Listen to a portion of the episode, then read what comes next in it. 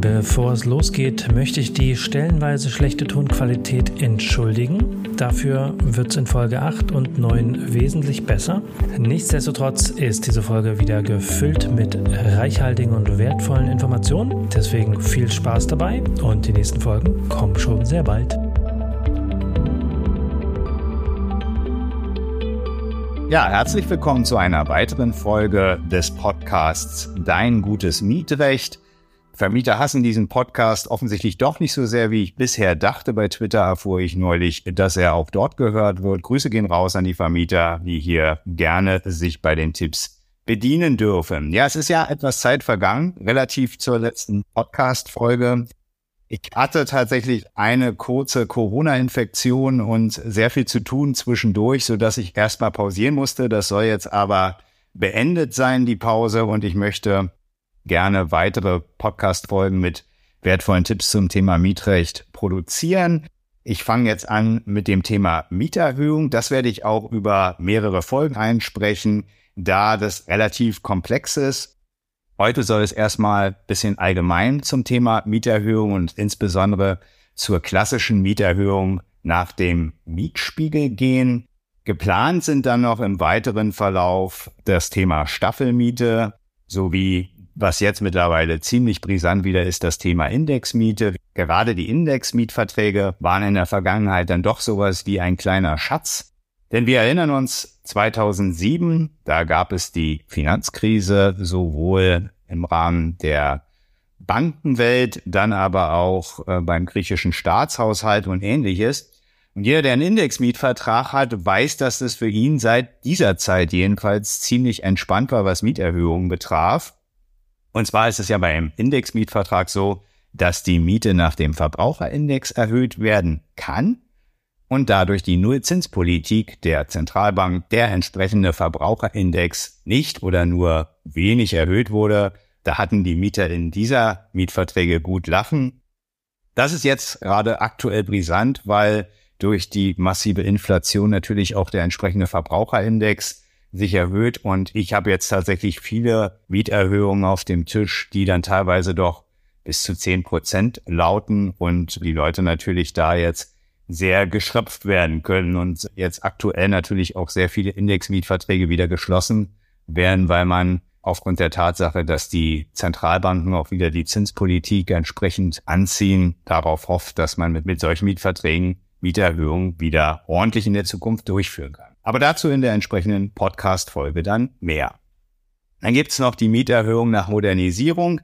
Das kennt ihr sicherlich. Vermieter haben ja in der Regel selten den Hang, Instandsetzungen durchzuführen und Mängel zu beseitigen. Dazu wird es auch noch eine entsprechende Podcast-Folge geben, sondern sie bauen lieber Dinge, die zwar auf der einen Seite ja schon eine gewisse Wohnwertverbesserung herbeiführen, aber nicht damit es zu einer Wohnwertverbesserung kommt, sondern damit man diese Dinge dann auch auf die Miete umlegen kann. Da ist in der Vergangenheit einiges durch den Gesetzgeber passiert. Es gab ein paar Reformen, dass beispielsweise nicht mehr eine bestimmte Höhe auf die Miete umgelegt werden kann. Das wurde etwas abgesenkt. Das werde ich aber im Einzelnen dann noch weiter erläutern. Und dann gibt's auch noch was zum Thema Betriebskosten, Mieterhöhung. Das ist nicht so mein Thema oder beziehungsweise eigentlich immer nur ein Thema für mathematische Nerds, die dann zufällig Anwalt geworden sind. Aber ich will mich nicht um das Thema drücken. Das wird natürlich jetzt auch insbesondere 2023 ein sehr dickes Thema durch die gestiegenen Energieträgerkosten. Insbesondere wird uns da im nächsten Jahr wahrscheinlich eine erhebliche Nachzahlung alle erwarten. Da empfehlen ja nicht nur die Vermieter mittlerweile, sondern auch bestimmte Radiobeiträge oder Zeitungsartikel, sich da was zurückzunehmen. Die Politik diskutiert über Einmalzahlungen etc. Das wird in diesem Jahr sicherlich noch nicht ganz so massiv einschlagen, weil die Betriebskosten ja aus dem letzten Jahr abgerechnet werden. Trotz alledem werden Vermieter schon versuchen, die Vorauszahlungen zu erhöhen, beziehungsweise bei alten Mietverträgen, sogenannte Brutto-Kaltmietverträge, wo die Betriebskosten letztendlich als pauschaler Betrag enthalten sind und die Vermieter sich dadurch die Betriebskostenabrechnung sparen. Da wird es Versuche der Vermieter geben, diese wirklich schönen Mietverträge für die Mieter abzuändern in sogenannte Netto-Mietstrukturen, damit die Vermieter dann praktisch auf die gestiegenen Kosten reagieren können und das auf die Mieter umlegen. Da sollte man auf jeden Fall vorsichtig sein und sich da entsprechend beraten lassen. Es gibt auch weitere Mieterhöhungsmöglichkeiten, entweder unter Verweis auf eine Datenbank oder Vergleichsmöglichkeiten. Die kommen in der Praxis nicht so häufig vor. Ich werde aber auch diese in die folgenden Folgen einfließen lassen.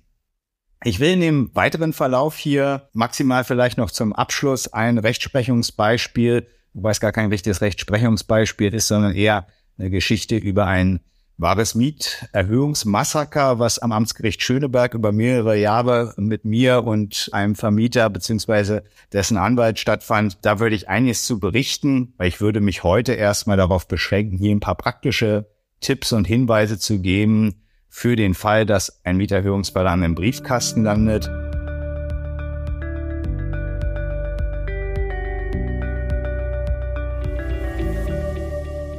Ja, was gibt's zur Mieterhöhung allgemein mitzuteilen? Erstmal vielleicht die Rechtsgrundlage. Wer sie nachlesen möchte, in den Paragraphen 557 fortfolgende des bürgerlichen Gesetzbuches kann man einiges erfahren. Ganz zu Beginn steht eben dieser Paragraph 557 BGB. Das ist eine allgemeine Vorschrift über Mieterhöhung. Achtung, bleibt hier zu sagen, das ist ein Einfallstor für Vermieter, um die Mietpreisbremse zu umgehen. Die machen das ganz gerne, dass im Falle einer Rüge mit einem Angebot eben nach dieser Vorschrift gekommen wird und gesagt wird, ja, Sie haben schon recht, das ist vielleicht etwas zu viel, was wir verlangen. Das, was Sie allerdings hier fordern, das ist äh, viel zu wenig. Treffen wir uns doch an der und der Stelle und schließen da praktisch Frieden miteinander. Das ist mit Vorsicht zu genießen. Da sollte man sich unbedingt beraten lassen. Denn das Gegenangebot kann immer noch gegen die Mietpreisbremse verstoßen. Aber wenn man sich dazu äußert und sagt, ja gut, besser den Spatz an der Hand als die Taube auf dem Dach, nehme ich mit, dann versperrt man sich möglicherweise den Weg, noch mehr Geld zu sparen, auch wenn das tatsächlich durchaus möglich wäre. Ansonsten gibt es in den Vorschriften dann praktisch 558, 559, 560 BGB verschiedene Erhöhungsvarianten und da sind sehr umfassende Regelungen und Formvorschriften drin enthalten, gegen die der Vermieter nicht verstoßen sollte. Wenn der Vermieter dann allerdings gegen diese Regelungen und Formvorschriften verstößt, kann das Mieterhöhungsverlangen sehr schnell futsch sein. Und das ist natürlich für Mieterinnen genau das Einfallstor, um gegen diese Mieterhöhungsverlangen vorzugehen und so natürlich zu versuchen, ihre Miete günstig zu halten. Man muss ja jetzt zu den aktuellen Zeiten durchaus sagen, der Mietpreis ist ja aktuell immerhin noch ein Preis, den man optimieren kann. Ich erinnere nochmal an die Mietpreisbremse, hatte ich ja gerade schon als Thema in Folge 1. Kann man sich gerne nochmal anhören. Aber auch eben hier am Beispiel des laufenden Mietverhältnisses, wenn eine Mieterhöhung eintrudelt. Man kann versuchen, sich dagegen zu wehren und den korrekten Mietpreis einzufordern. Wenn man das an einer Tankstelle beispielsweise macht und sagt, man will hier 40 Liter Benzin und der Tankstellenbart sagt, ja, das kostet hier 90 Euro, dann kann man da nicht sagen, ja, aber Moment mal, ich will doch hier die Tankpreisbremse als Joker ziehen. Das überzeugt dann niemanden. Beim Mietpreis geht das tatsächlich schon. Man muss eben den Vermieter dann an die entsprechenden Vorschriften erinnern. Und die haben ja durchaus den Hang dazu, eher diese Vorschriften nicht zu beachten, um eben die angepeilte Miethöhe zu erzielen.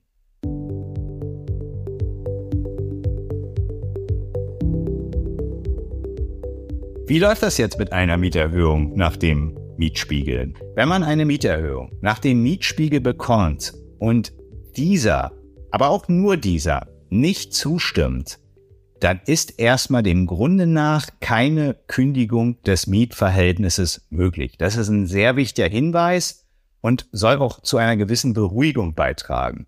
Vermieter haben durchaus immer mal wieder den ja, die Frechheit, dass sie durchaus Mieter unter Druck setzen und ihnen sagen, hey, also wenn du jetzt nicht endlich mal diese Mieterhöhung, die ich dir da neulich zugestellt habe, zahlst, dann denk dran, äh, lange äh, besteht das Mietverhältnis dann nicht mehr oder ähnliches.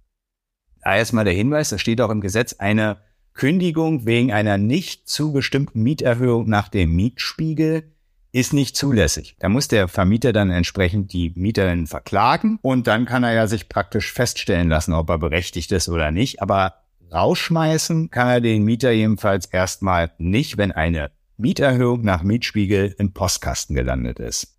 Die Mieterhöhung nach Mietspiegel wird in Zukunft übrigens auch immer relevanter werden, weil der Gesetzgeber dazu übergegangen ist, mehr Kommunen darauf zu verpflichten, jedenfalls einen sogenannten einfachen Mietspiegel, das, was das ist, erkläre ich gleich noch, jedenfalls einen sogenannten einfachen Mietspiegel zu entwickeln und für die Kommune festzusetzen. Und das ist nicht nur relevant dann eben für mögliche Mieterhöhungen, sondern eben auch für die Mietpreisbremse wieder.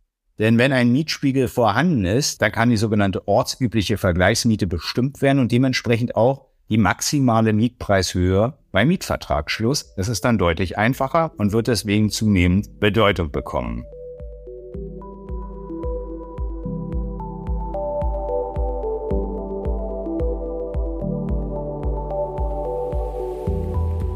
Zeit für ein paar Begriffsklärungen.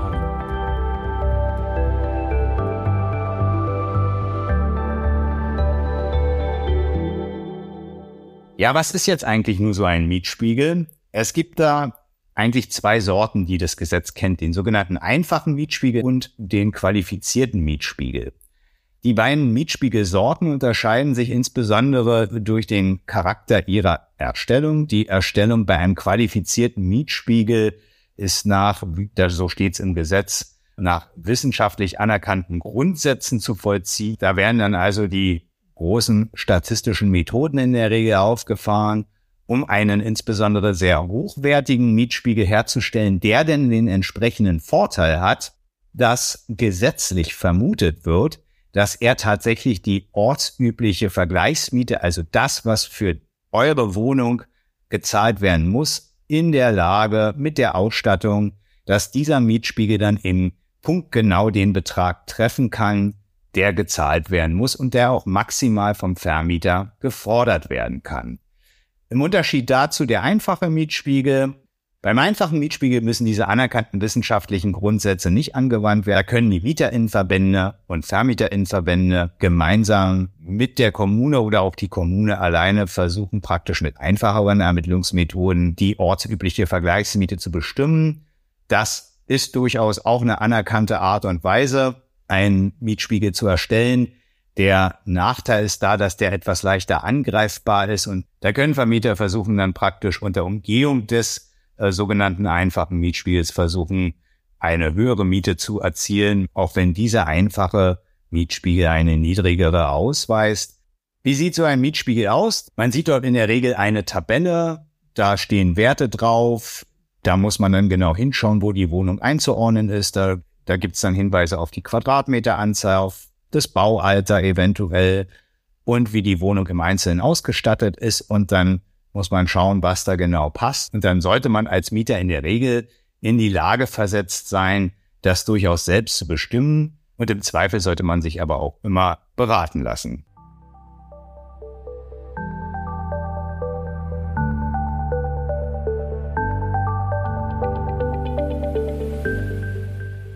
Wie funktioniert das jetzt nun im Verfahren?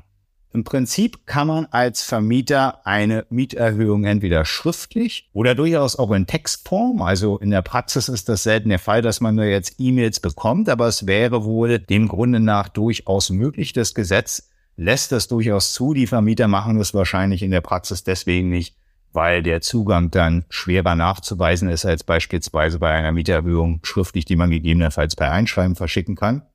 Jetzt kommt ein wichtiger Punkt, an dem insbesondere ProvinzvermieterInnen, der doch recht häufig scheitern, muss man sagen. Denn in dem Mieterhöhungsverlangen muss nicht nur dargelegt werden, auf welche Miete zu welchem Zeitpunkt jetzt erhöht werden soll. Vielmehr ist es auch so, dass der Mieter mit der Mieterhöhung in die Lage versetzt werden muss, der übrigens gar nicht zwingend dem Mieterhöhungsverlangen beigelegt sein muss. Da kann der Mieter durchaus dann praktisch zur Kommune gehen und sich den vorlegen lassen. Aber er muss dann, wenn er ihn sich hat vorlegen lassen, in der Lage sein, anhand der Angaben des Vermieters die Wohnung dort einzuordnen, wo sie hingehört, um so eben die ortsübliche Vergleichsmiete zu bestimmen. Und daran scheitern Vermieter regelmäßig, insbesondere wie gesagt in Buxtehude und irgendwelchen Vororten von Großstädten. Was machen die da gerne? Sie schreiben dann halt, ja, die Miete war jetzt schon lange irgendwie auf dem Stand. Das ist jetzt eigentlich zu wenig. Ich will hier 20 Prozent mehr. Bitte zahlen Sie mal dann. Das ist der Klassiker einer sogenannten formunwirksamen Mieterhöhung. Kann man ignorieren, ist praktisch gesehen nichts. Wie man damit taktisch umgeht, erkläre ich gleich noch. Aber nur mal so viel vorweg. Also wenn ihr ein Mieterhöhungsverlangen bekommt, was derart knapp formuliert ist, wie ich es gerade dargelegt habe, lasst euch da zur Rechtssicherheit unbedingt nochmal beraten. Aber diese Fälle gibt so häufig und da kann man viel Miete sparen, wenn man nicht einfach nachgibt und insbesondere nicht auf die Nachbarn hört, weil die sagen, um Gottes Willen, ich meine Wohnung verliere, stimme ich lieber zu und zahle. Das ist immer ein ganz großer Fehler. Eher sollte man sich zusammenschließen, gemeinsam Rat suchen bei einem fachkundigen Menschen, entweder bei einem örtlichen Mieterverein oder eben beim Rechtsanwalt, das Geld im Zweifel zusammenlegen und dann letztendlich gemeinsam gegen so eine Mieterhöhung vorgehen. Und gerade bei dem von mir dargestellten Fall, wo die Mieterhöhung kompletter Nonsens ist, ist es total hilfreich, wenn man Zeit spart, Geld spart, wenn man dort entsprechend gewappnet ist. Wenn der Vermieter jedoch über diese Hürde springt und insbesondere die professionellen Vermieter machen da jetzt nicht, insbesondere die professionellen größeren Vermieter machen da in der Regel keine größeren Fehler, dann stellt sich die folgende Frage, nämlich ob das Mieterhöhungsverlangen der Höhe nach gerechtfertigt ist. Und dann kommt es darauf an, was der örtliche Mietspiegel an Werten ausweist und welche Zu- und Abschläge, etwa durch die Wohnlage und durch die Ausstattung, hinzukommen oder abgeschlagen werden. Und dann kommt man punktgenau auf einen Betrag. Und der Betrag ist dann der maximale Erhöhungswert, den der Vermieter verlangen kann. Und den vergleicht man dann natürlich mit dem Betrag, den er eigentlich verlangt. Und dann gibt es drei Möglichkeiten. Entweder die Wohnung ist bereits zu teuer und der Mietspiegel gibt gar nicht mehr Geld her, dann muss man nicht zustimmen. Dann gibt es die Variante, dass man eine Teilzustimmung machen muss. Das heißt, die aktuelle Miete liegt zwar unter dem Mietspiegel, ich sage jetzt mal fünf Euro netto kalt. Der Vermieter möchte gerne acht Euro netto kalt haben. Verlangen darf er allerdings durchaus fünf Euro netto kalt. In diesem Falle müsste man bis auf fünf Euro leider zustimmen, darüber hinaus aber eben nicht. Und die dritte Variante ist, der Vermieter hat völlig recht der Mietspiegel gibt ihm die Möglichkeit, auf die Miete zu erhöhen, die er selber gerne hätte. Da muss man zustimmen und zahlen.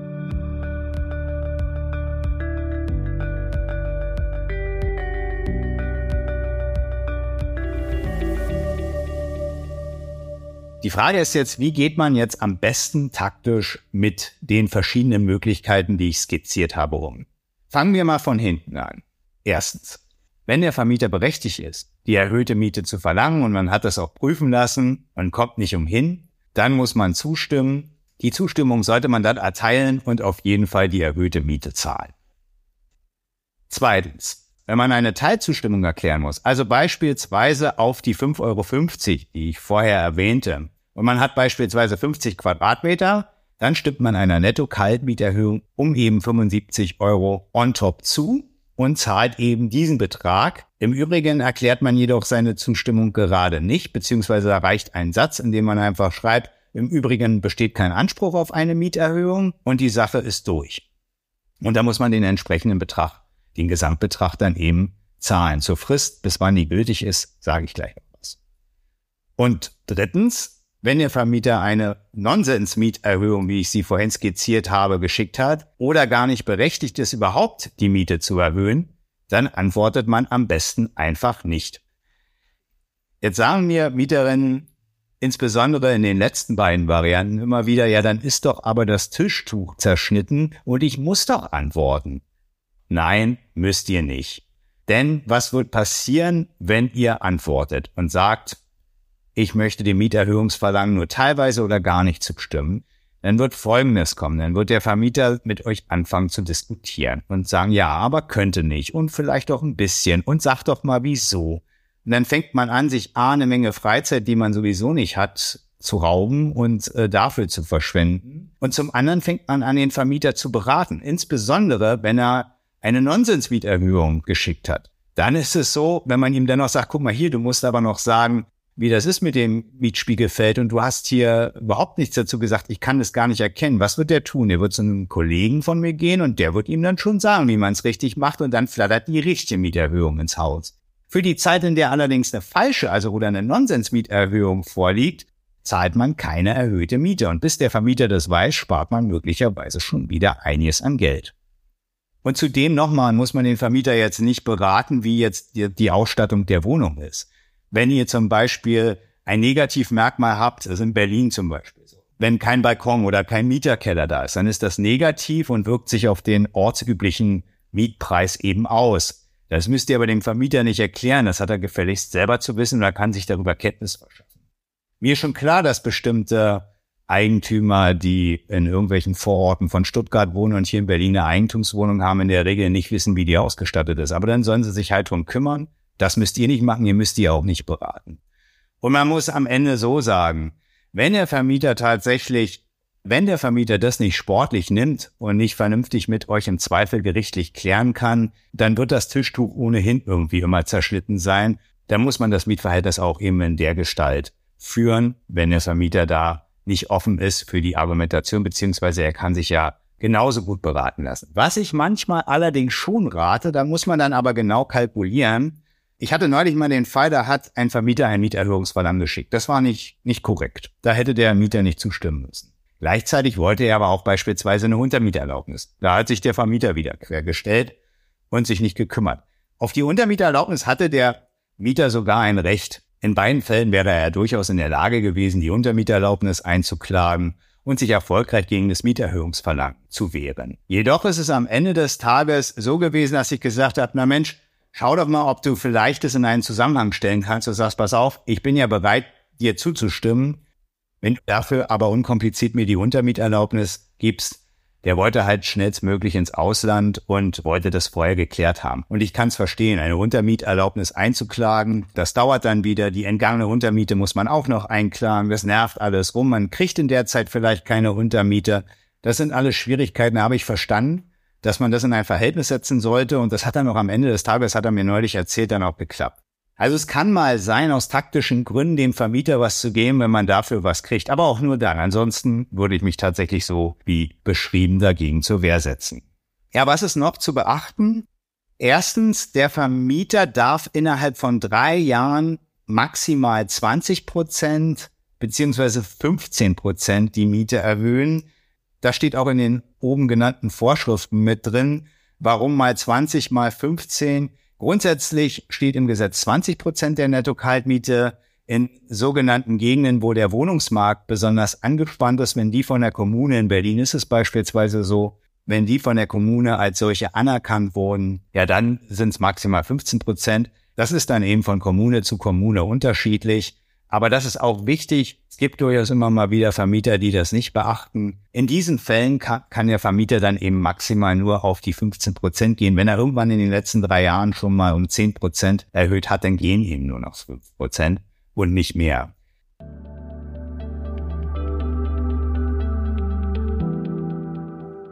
Wie ist es denn mit der Frist? Ab wann gilt denn die neue Miete, die der Vermieter verlangt? Es ist der dritte Monat ab dem Zugang des Mieterhöhungsverlangs. Deswegen äh, sind die Dinge, die man da teilweise hört, drei Monate nicht ganz richtig. Also Beispiel, wenn ihr jetzt im Juni ein Mieterhöhungsverlangen bekommt, dann ist der erste Monat der Juli, der zweite Monat der August und der dritte Monat der September. Und ab dem gilt dann die neue Miete, so sie, wie gesagt, dann tatsächlich berechtigt ist.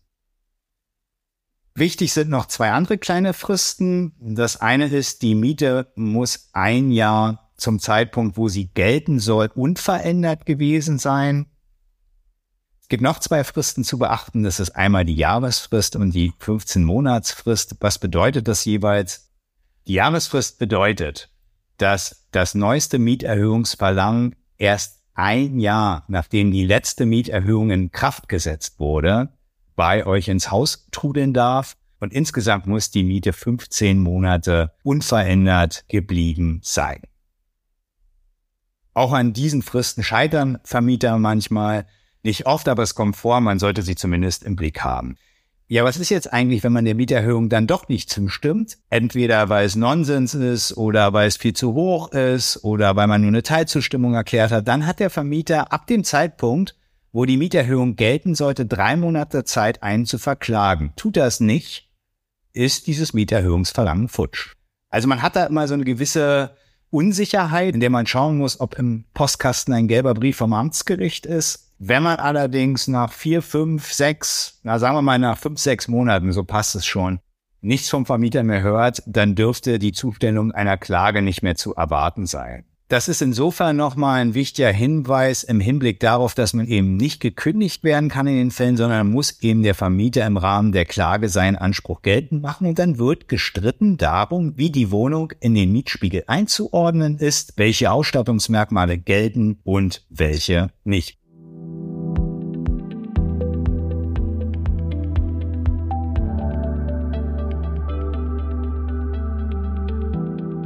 Und an der Stelle vielleicht nochmal eine kleine Anekdote aus der Praxis. Wer bis hierhin zugehört hat, schafft es vielleicht auch das noch mitzuhören. Also wie ich schon mal erwähnt hatte, es gab mal ein Mieterhöhungsmassaker. Und zwar, ach, das fing an schon, ich glaube, so 2012 oder so. Da hatte ich jedes Jahr eine Mieterhöhung. Klar, die Fristen, die ich gerade genannt habe, die hat der Vermieter noch eingehalten. Aber letztendlich haben wir dem Mieterhöhungsverlangen nicht zugestimmt. Und ich meine, vier Jahre ging das dann vor das Amtsgericht Schöneberg. Wir haben uns jedes Jahr am Ende des Tages verglichen, aber die Prozesse waren wirklich ein Massaker. Der Vermieter hat jede Menge wohnwerterhöhende Merkmale vorgetragen. Wir haben teils wohnwertmindernde Merkmale vorgetragen oder eben die Erhöhungsmerkmale bestritten, also beispielsweise gesagt, dass es keine besonders ruhige Lage war oder dass der Terrazzoboden in der Küche nicht besonders fein war und ähnliches. Das Ganze führte dann in diesem verflixten vierten Jahr dazu, dass ein Gutachter das Ganze mal begutachtet hat und selbst der hat noch nicht alles endgültig klären können, sodass alles noch wahnsinnig im Streit war.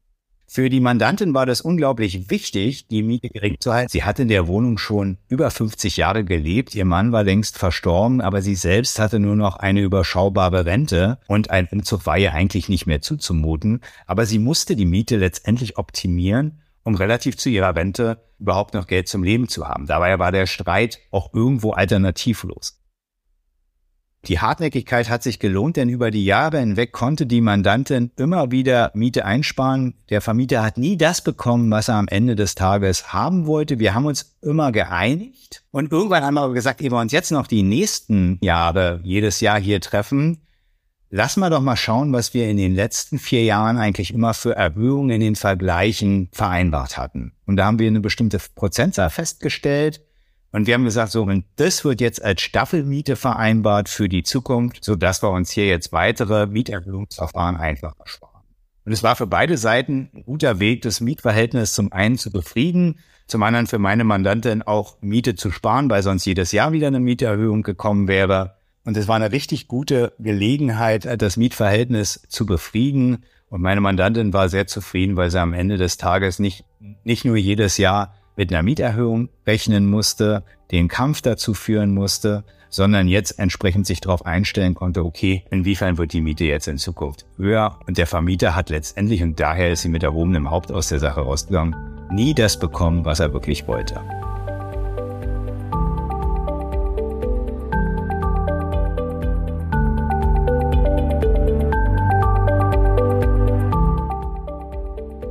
Auch diese Folge von Art Fleet wurde wieder produziert von Sascha Bachmann. Denkt an das Bewerten und das Weitererzählen.